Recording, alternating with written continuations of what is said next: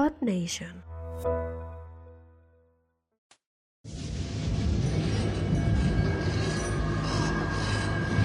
Creo que sí quisiste Un, dos, tres. Toca la pared.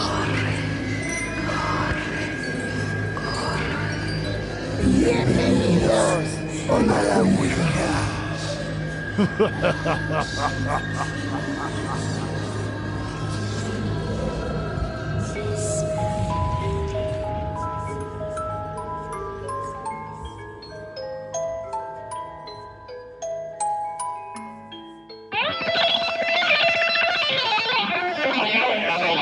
Yeah.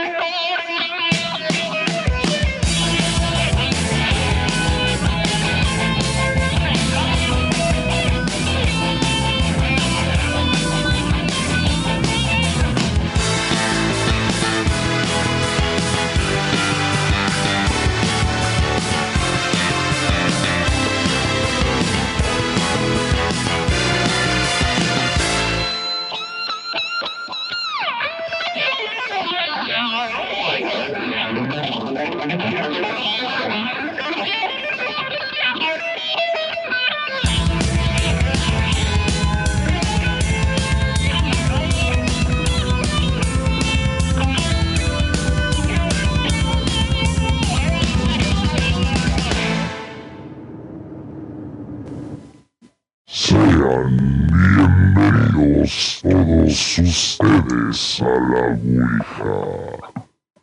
Esta noche tenemos el placer de tener como invitado a Mauricio Islas, quien en 1998 tomó el papel de Drácula para traerlo a la realidad.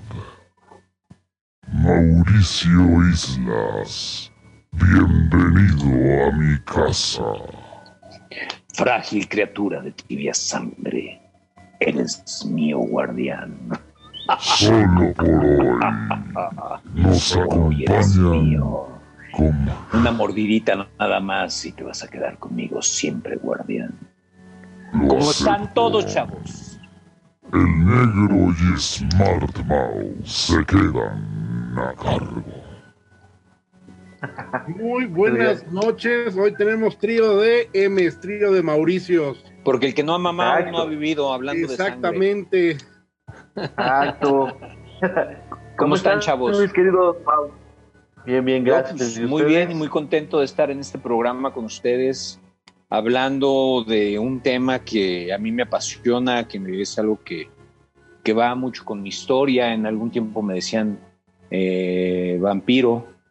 Eh, entonces, cuando el guardián me hizo esta llamada para esta noche acerca de hablar de este tema, hablar de Vlad Tepes, hablar de Drácula, hablar de los vampiros, de los ángeles caídos, de los chupacabras. Ah, no, eso ya son otros, ¿verdad?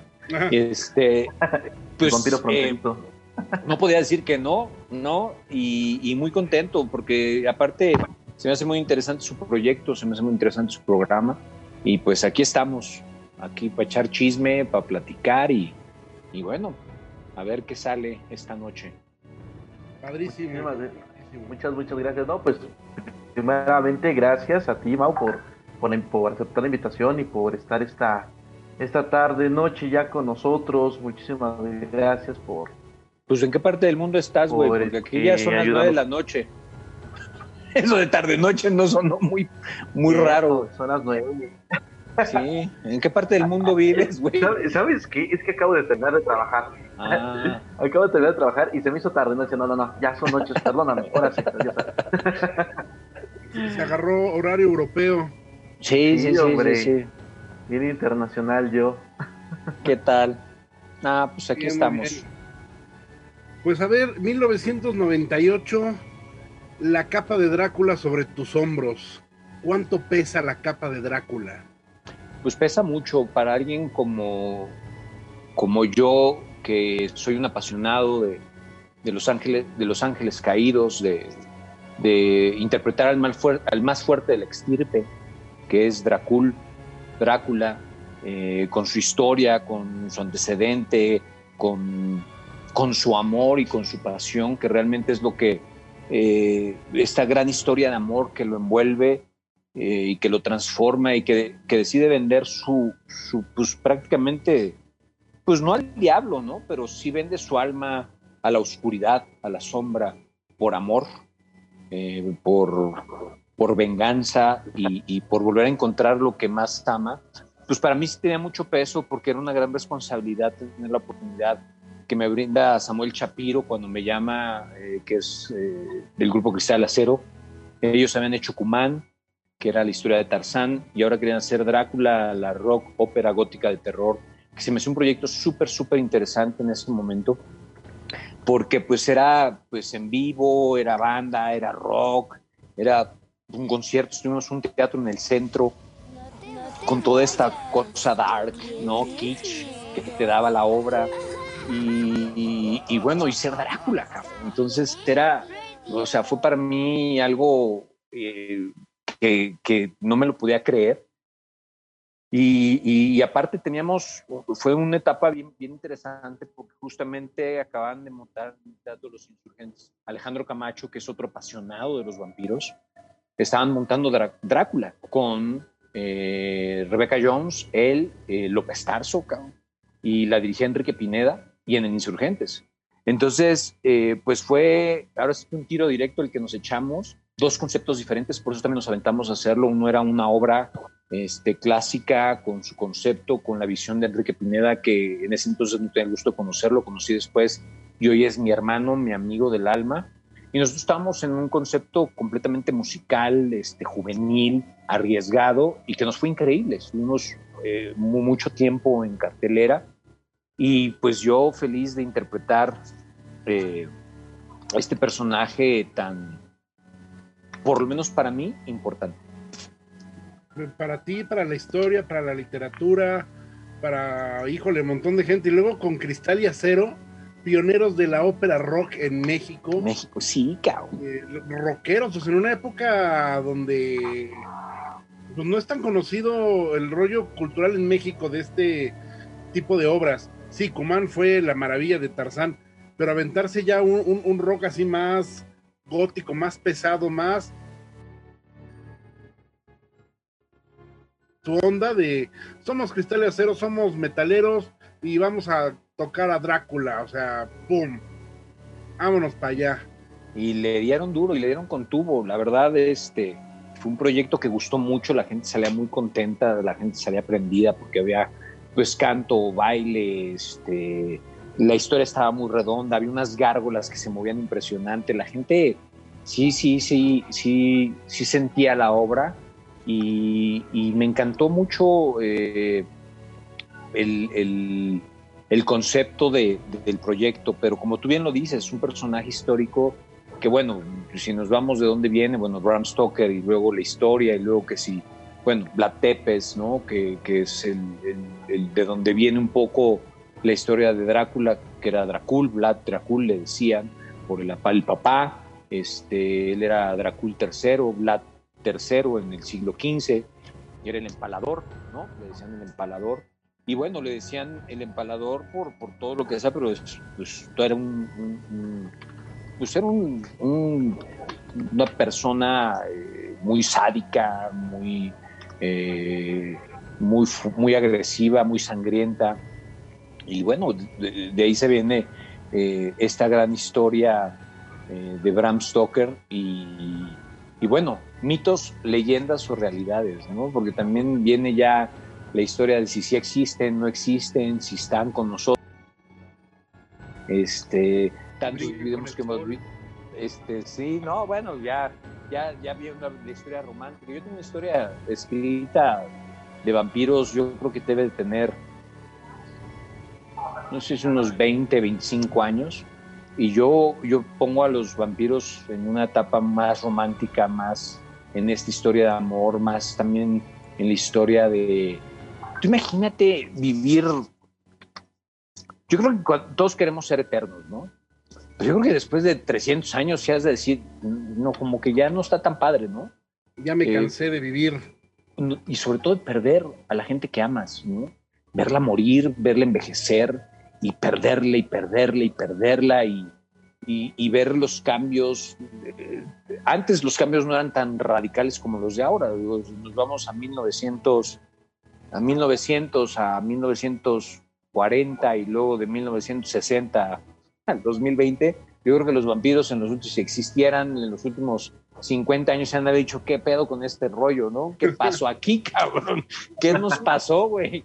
¿No? Pues una de las razones también por las cuales los vampiros eh, aman con tanta pasión, ¿no? es tan efímero el momento que tienen con una persona a la que aman, a menos que la abracen, claro está, eh, pero tienen que vivir el momento con rapidez e intensidad. Pues para ellos, yo creo que 60 años debe ser como para nosotros unos dos años. Queridos Mauricios, vamos a un corte, por favor.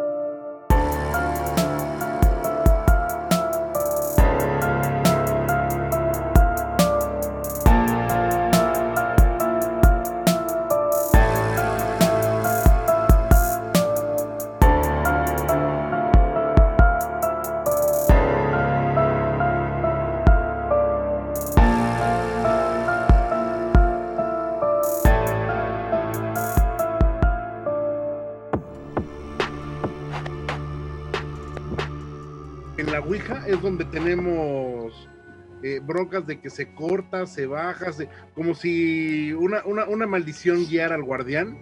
No, pues más bien la maldición de pues, si tienen al guardián de la Ouija. pues, güey, ¿qué? No, pues son las cosas que. Fíjate que yo te voy a contar rapidísimo hablando de cosas. Cuando yo entro al CEA, eh, el primer semestre, eh, el primer examen de en seis meses es un ritual. Entonces, pues ya sabes, a ver, hagan equipos y ritual. Pues dime rituales de que se te ocurran, ¿no? Para hacer. ¿Fue como una novatada, algo por el no, No, no, no, no, no, no, no, era un examen. O sea, decían, monten un ritual para su examen. Entonces era tu, trabajo de investigación, este, pues, conseguir la música o lo que fuera. Entonces ya sabes, el ritual maya, el ritual egipcio, el ritual de la primavera. Pues yo que hago un ritual satánico, güey. y entonces, güey, ya, ya sí, el pentagrama, eh, este Bafomet, que es, pues ya sabes, mitad cuerpo con bubis de mujer, el chivo, las patas, lo pegamos en la pared. yo, bueno, pues te hablo de los, del 91, este, pues yo acabábamos de ver y vivir la película de Los Boys, saqué canciones de Lost Boys, música electrónica, más música satánica. O sea, yo armé todo el ten, el ten y merengue. Y justo el día de la presentación, la música se fue, se cayó el, el de, de, la pared. Nos pasaron una cantidad de, bueno, todo el mundo se espantó. Bueno, es una leyenda ese rito. Este, todo el mundo así ya hace su y ya, Mauricio es satánico. Entonces, ya sabes, un corazón de, de vaca grandote lleno de sangre. Ese, ese soy yo. Como mi cena de anoche. Qué rico. ¿Y le echaste limón? Tres. Eh, mira, por ejemplo, en, este mundo del espectáculo, bueno, que tú estás mega súper empapado, siempre ha corrido la maldición, bueno, las leyendas, ¿no? De que en producciones de terror siempre hay algo que sucede, como los accidentes durante Poltergeist, en El Exorcista, el caso de cuando eres Superman, que siempre a la larga vas a tener algún accidente o algo similar. Algo, ah, algo similar. Pero bueno, Superman no tiene nada de terror, güey. Eso, ya es un, mito y a, otro asunto. Pues, mira, yo. Bueno, te, termina, termina. Es la maldición nada más de, Superman, ¿no? Pero alguna, alguna cosa similar con Drácula por representarlo o hacerlo. Pues no, no, yo creo que tiene que ver, o sea, lo que pasa es que estás, o sea, nosotros representamos a Drácula tal cual como es la novela de Bram Stoker. Este, no nos metimos a contar una historia de terror como tal, sino contamos una historia de amor. este, de un personaje eh, fuerte, de un personaje eh, donde eh, pues la gente salía impactada con lo que, lo que pasaba en escena, pero a final de cuentas, pues nosotros, o, bueno, así yo lo vi, yo estaba contando una gran historia de amor y no nos estábamos metiendo con, con algo de, digo, pese a que es terror, pese a que está considerado en ese género, esa novela, pues para mí sigue siendo una historia de amor. Entonces yo creo que es desde donde la abordes. Nosotros nos abordamos desde ahí, obviamente tiene su parte, eh, la obra tuvo su parte eh, de thriller, de suspenso, eh, cuando lo matan, este, cuando lo buscan, con la música y todo el rollo, que eso era, era bien impactante en la obra. Y, y, y pues afortunadamente te puedo decir que no tuvimos, yo en lo personal no tuve alguna desgracia, algún tema, algún accidente. No, yo estaba feliz, man. O sea, es, para mí era un sueño hecho realidad. Entonces yo creo que le metí tan buena vibra y le eché tan buena voluntad al proyecto que para mí era estar soñando, ¿no? Entonces no tuvimos esa experiencia, pero lo que sí te puedo decir del tema que tocas, pues eh, es como, pues son, o sea, a final de cuentas, cuando tú estás en un proyecto, mueves energías, ¿no? Cuando tú estás en una energía eh, con con gente densa, con gente pesada y como se, se siente, se nota. Es más, cuando llegas a una fiesta, pero cuando llegas a un trabajo donde, pues, un trabajo de una novela, una serie, bueno, ahorita que es una serie, pero una novela que estás un año, antes eran un año, ocho meses, diez meses, ahora ya se recortó mucho el tiempo, pero una película o algo que tiene que ver con ese tema, pues quieras o no, estás eh, tocando nombres, este, estás tocando, abriendo puertas, es como el, juego, es como jugar Ouija, ¿no? Dicen, sí, no, no sé, pues tú la juegas y, pues, pues uno no sabe. No sabe si alguno de los que juegan tiene más sensibilidad, menos sensibilidad, tiene algún poder y, hay que hablarlo así porque somos energía y, unos tienen más poderes energéticos que otros, unos perciben cosas, otros ven cosas, este, otros las sienten y, pues luego uno, y, cuando todos están concentrados en lo mismo, eh, si así nos concentramos para estudiar y para las matemáticas y todo el rollo, estaría padre, ¿no? Pero cuando se tratan de las cosas ocultas, este, pues sí, sí, sí, sí, sí hay este misterio y, y hay esta, ah, estas ganas de, de, de, vivirlo, de probarlo, de estarlo, y pues por consecuencia, desde mi punto de vista, que yo sí creo en las energías positivas negativas, yo creo que sí, sí jalas cosas, ¿no? Yo tengo una experiencia alguna vez, hace muchísimos años, jugando Ouija. Eh, estábamos en casa de una amiga, estábamos enseñando, yo iba a hacer, era, iban a ser sus 15 años, cabrón. Entonces, estábamos enseñando los vals y todo este rollo. Y pues se nos ocurrió jugar, ¿no? Ya vamos a jugar, estábamos en su casa. Si estás aquí, pronúnciate. Y si está de, y de repente que se vaya la luz, mocos, y nada más se fue la luz en la cocina. Entonces fue así de, ¿Ah? no, pues ya no está padre esto, ¿no? Entonces, pues, y, también me ha tocado gente que pues no le ha tocado vivir experiencia. Yo desde entonces, pues yo nunca más me voy a sentar a, eh, a, jugar con el guardián hasta ahora que lo acabo de volver a retar, con la diferencia que lo voy a retar como Drácula, como un vampiro, como un ángel caído. Para mí sería un placer. Claro. Mira, más que nada yo creo Yo creo que más que nada en esta cuestión, lo que bien nos comentaba el, negrito, era a lo mejor en esta situación de, la obra de Drácula, a lo mejor basándose también en una obra muy famosa que ahorita se está llevando a cabo, que es La Dama de Negro, en la cual supuestamente toda la obra, según está maldita. Y una de las leyendas más conocidas o más populares dentro de esta obra es que si tú llegas y la ves, cuando terminas y sales de la, del teatro y empiezas a hablar mal de ella según lo que no te gustó, es cuando te empiezan supuestamente a suceder cosas, accidentes, empiezas ah, a tener bueno que la vibra. de ella cuando la vi. Sí, sí, exacto. Y, si y, si recuerdas, mucha gente decía que, bueno, es que esto de la obra de, de La Dama de Negro, para nuestros radioescuchas, es un monólogo. Y muchas veces creían que dentro del escenario, o en, sí, en el escenario, perdónenme, aparecía una pelota cuando estaba un actor. y posterior a ello, después de que la pelota salía, se veía una niña caminar sobre el escenario para recoger la pelota y regresar a, a tras bambalinas, cuando en realidad nunca hay una niña dentro de, de, la obra como tal. Por eso es que era la pregunta de si a lo mejor había una, un cierto, una cierta energía, leyenda, algo así, que se pudiera este, como que completar o compartir. Sí, digo, entiendo de dónde viene la pregunta, pero como te comentaba, para nosotros pues, era una pues era un concierto de alguna manera, era un, era un evento donde sacabas, eh, era como pura energía, pero pues era energía, pues yo estaba feliz, pues, era mi energía positiva, la banda tocando arriba del escenario, los bailarines bailando, entonces creo que, que lo que soltábamos era energía pura, neta del corazón y del alma. Entonces, hablando de las energías, no hablando de, de historia, no hablando de una historia de terror, yo creo que cuando uno se mete en contar la película, si nosotros hubiéramos contado una obra que no hubiera tenido música, que hubiera sido en serio, donde te, concentras, te metes, te enrollas y, te echas tus dos horas antes de entrar al escenario a, concentrarte eh, con el personaje y todo el rollo, pues yo creo que entonces sí te empiezas a meter ahí con, con otro tipo de energías y, y las jalas, ¿no? Yo sí soy de la idea de que de que uno puede jalar, jalar, energía negativa y energía positiva. Y viene desde tu actitud, desde tu forma de pensar y sentir. Eh, o sea, viene desde, desde todos esos lugares, ¿no? Entonces, a mí en lo personal te digo, con Drácula lo que me pasaron fueron pues, cosas padres, pues, cosas bonitas. De hecho, yo tuve que dejar la obra por mucho trabajo.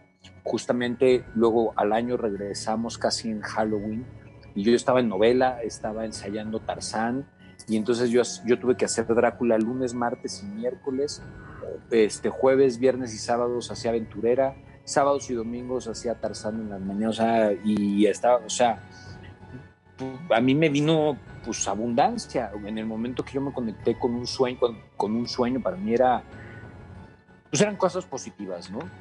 Regresando al tema, por, ¿eh? a ti te marcó ser Drácula en ese tiempo. Sí, sí, me marcó. Me marcó eh, por dos razones. Una, eh, pues porque cumplí un sueño, un, algo que, o sea, yo no busqué la obra, me buscaron. O sea, no es que eh, yo anduviera gritándole a los cuatro vientos, quiero ser un vampiro, quiero ser Drácula, o que estaba escribiendo mi historia. Eh, entonces me llegó, entonces sí me marcó a nivel personal, eh, en o sea, en, en, me, me, empoderó, güey. O sea, fue una cosa bien padre, cabrón. O sea, porque me llegó en un momento importante, me llegó en un momento de crecimiento en mi carrera, me llegó en un momento de, de, de mucha cosa positiva. Y por el otro lado me marcó también porque, bueno, de alguna manera era estar haciendo una obra eh, que muchos lo veían en competencia con un Alejandro Camacho, este, con un López Tarso, ¿no? con otra, con, una Rebeca Jones, eh, con un elenco poderosísimo en un teatro que es el Insurgentes. Entonces decían, ¿cómo estos pinches escribles se inventan mentiras? Pues, pues era otro concepto. Entonces también marcó, me marcó en, en esa época en, en, en, ser una persona que, que se arriesgaba a hacer cosas, que se aventaba, y que lo que yo siempre he hecho y, he defendido es cuando tienen un sueño, una meta y un objetivo, hay que luchar por ellos y, me marcó y obviamente profesionalmente pues también me dio, me dio esa oportunidad de, de pues de, de que vieran haciéndome algo diferente. Mauricio Islas es uno de los actores que más estudia los papeles que hace y representa. Él toma su carrera como debe ser y no como un juego. Por lo tanto, al haber representado a tal personaje, lo estudió desde su historia para poderlo recrear. Con eso regresamos a la Ouija.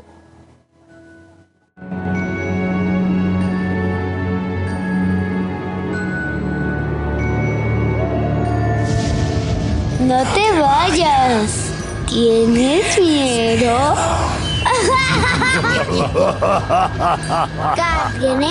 Radio.